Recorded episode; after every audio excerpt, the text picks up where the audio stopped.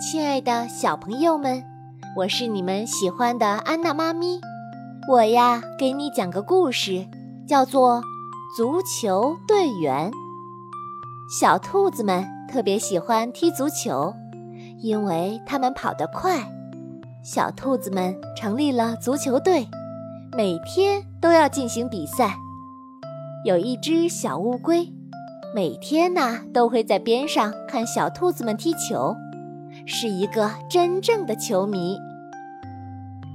有一天，乌龟找到兔子队长，他说：“哦，我我我也想参加足球队。”兔子队长哈哈大笑：“哈哈，什么？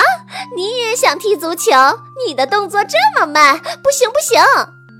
正在这时，一个球飞过来，乌龟伸出脑袋一顶，哈！这个球啊，被乌龟顶进了球门。兔子队长说：“哎，看来你还真行。好吧，那就来参加足球队吧。”乌龟跑得这么慢，但是啊，它成了足球队的守门员。乌龟用它又扁又平的肚子，把无数个球都弹回去了。球队每次出去比赛，总是得冠军。兔子队长说。乌龟守门，我们的球门就是最结实的球门。哈哈哈哈！小朋友，你看，虽然乌龟爬得那么慢，但是啊，它一样可以利用它的闪光点来成为足球队员，而且能够做得很出色。